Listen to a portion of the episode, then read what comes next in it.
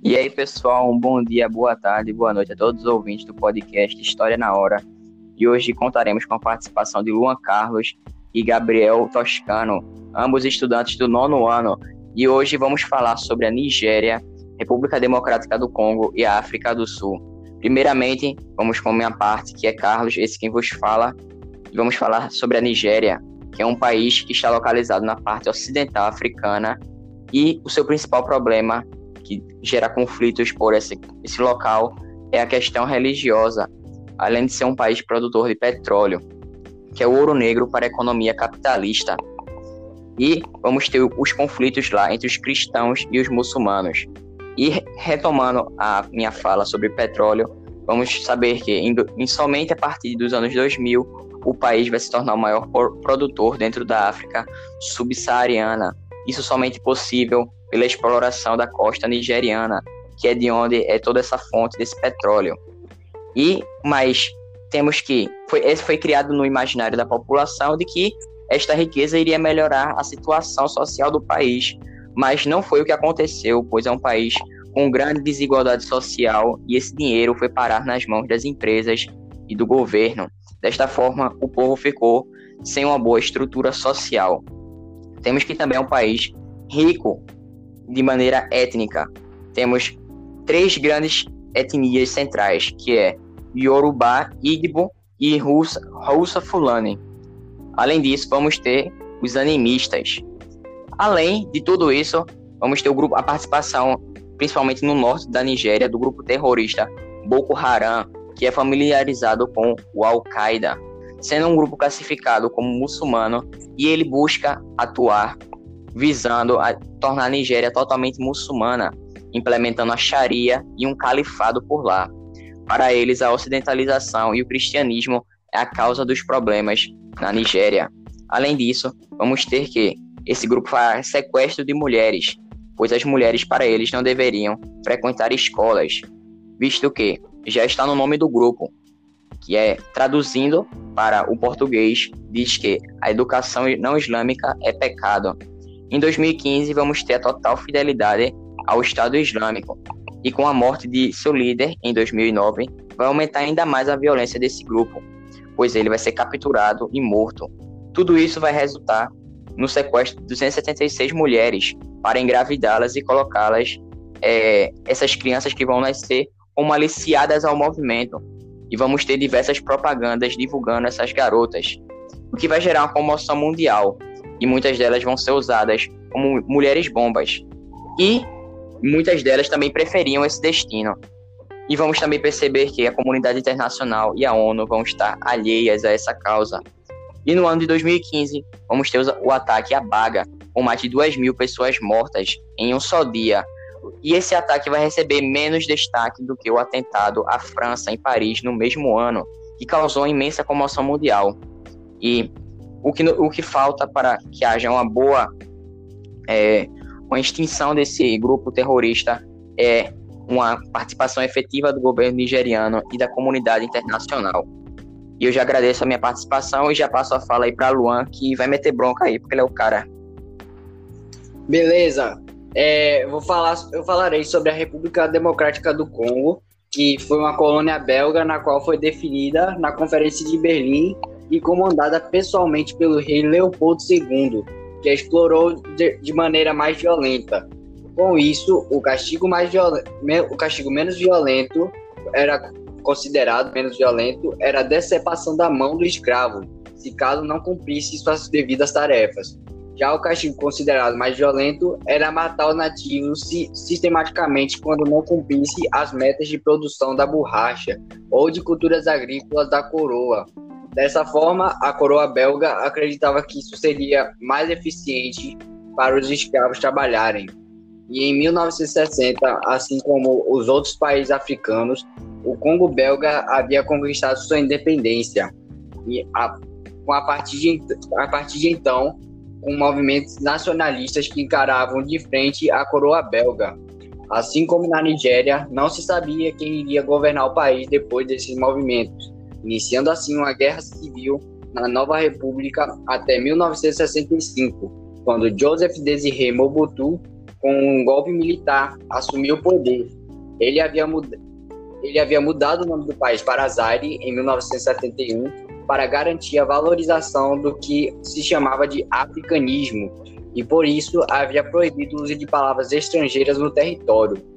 O país só voltou a ser, a, a ser República Democrática do Congo em 1997, quando Mobutu havia sido retirado do poder por um grupo guerrilheiro liderado por Laurent Désiré Kabila, no qual go também governou autoritariamente até sua morte em 2001 Após isso, quem governou o, pa o país foi seu filho, Joseph Kabila, que havia liderado o país inicialmente sem as eleições, sendo eleito apenas democraticamente em 2006 e, 2000, e 2011.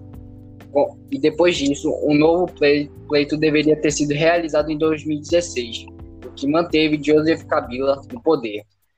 E bem, por conta de seu histórico de disputas políticas e de conflitos, não havia permitido que a RDC fosse um país estável. E o governo atual não controla todo o país, do, por conta que tem grupos guerrilheiros financiados para o controle de jazidas minerais e para o seu contrabando para países vizinhos. Em termos minerais, como a RDC, tem um, uma grande riqueza, tanto mineral quanto natural, e ela possui grandes jazidas de minério, na qual tem destaque a columbita e tantalita, que são importantes para a indústria eletrônica, para fazer celulares, tablets e outras coisas. Nisso se tem uma organização chamada de Coltan, que é a mistura também dos dois minérios.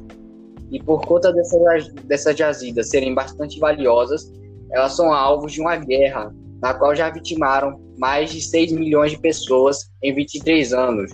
Tudo isso pelo interesse comercial mundial que se possuem, sendo assim, tanto os países desenvolvidos quanto em desenvolvimento estão ligados à produção tecnológica.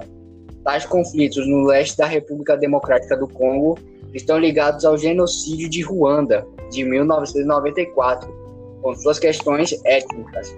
Porém, existem mais de 200 grupos guerrilheiros com interesses, com interesses diferenciados no país, além de um governo centralizado que não consegue estabilizar nem controlar seu território por completo e por isso essas guerrilhas atuam violentamente nos, vilare nos vilarejos, na qual milhões de, milhões de pessoas já foram afetadas por essa guerra. Os países da RDC, vizinhos da, os países vizinhos da República Democrática do Congo, são, são favorecidos por essa guerra, e inclusive financiam essas guerrilhas que, que extraem coltan e outros minérios em troca de armamento e dinheiro. Um exemplo disso é Ruanda, que é um importante exportador de coltan da África ao mundo. Embora não existam esse tipo de jazidas conhecidas desse mineral em seu território.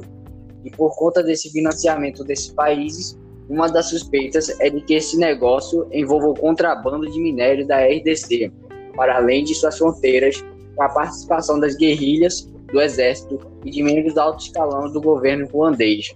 Agora, é, quem vai ficar quem vai falar agora sobre a Nigéria será a Gabriel. Mete aí a braba. É, bom dia, boa tarde, boa noite. Quem está falando é Gabriel. E eu vou contar sobre a história da África do Sul. A África do Sul não foi diferente dos outros países africanos. E logo cedo, em 1652, já começou a ser colonizada pelos europeus. E como todos já sabem, vai dar problema. A relação da África do Sul com os europeus já não começou essas coisas. Um dos exemplos disso é a Guerra dos Boeres, que ocorreu entre 1880 e 1902.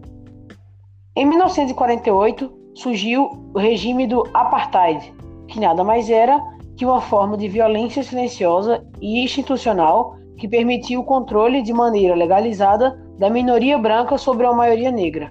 É uma forma de governo de separação racial. Com o apartheid, leis muito rígidas foram implantadas, como bancos, banheiros e prédios exclusivos para os brancos. O casamento entre negros e brancos não era permitido, além de que os negros tinham que ter um passaporte que os, que os identificava e dizia se podiam ou não entrar nas cidades. Porém, a população negra não aceitou as imposições do apartheid. Assim, havendo movimentos contra essas leis. Dois nomes importantes desse setor são Nelson Mandela e Oliver Tambo, que criaram o Congresso Nacional Africano, CNA, que era um partido que lutava pelos direitos dos negros. Com o tempo, o apartheid foi caindo e Mandela foi elegido presidente, além de ajudar a expulsar os brancos do país. Mas, infelizmente, os africanos sofrem com desigualdade até hoje, com desigualdade social até hoje. E eu, eu venho complementar a fala de Gabriel, só trazendo uma reflexão. O apartheid aconteceu na África é, nos anos dentre é, a metade do século 20 até mais ou menos 1990, essa década. Mas será que hoje no Brasil, na atualidade, não vivemos uma situação parecida com o apartheid? Convido a você que está ouvindo a prestar atenção. Aquelas pessoas que estão é, nos cargos mais baixos, já parou para perceber a tonalidade da pele, da pele delas? Quando você, já, quando você vai para um shopping, algum local de boa qualidade, assim, uma, um, onde vai frequentar pessoas de um certo poder aquisitivo, você já parou para perceber quão poucas são pessoas que têm uma tonalidade de pele mais escura? É, será que ainda será que essa ideologia ainda foi apagada de divisão dos espaços entre negros e brancos?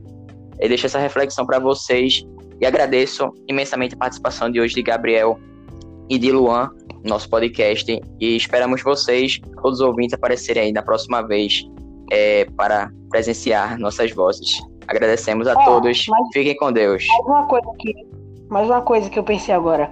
Não é à toa que muitas pessoas, só de ver uma pessoa com tonalidade de pele mais escura na rua, só andando assim por perto, pode, já até se assusta, imaginando que pode ser um ladrão ou uma pessoa que esteja ali para abordar essa pessoa, né? Porque eles têm meio que um racismo, né, com esse tipo de pessoa e, e acha que, tipo, é mais provável uma pessoa com tom de pele mais escuro causar essas coisas, esse tipo de problema, como os assaltos, essas coisas, do que uma pessoa com tom de pele mais claro. E assim tá, é, a gente termina esse podcast. Obrigado aí. Obrigado a todos. Quer dar alguma declaração, Luan? Não, não, quero não. Obrigado. Obrigado a todos. Fiquem com Deus. É nós.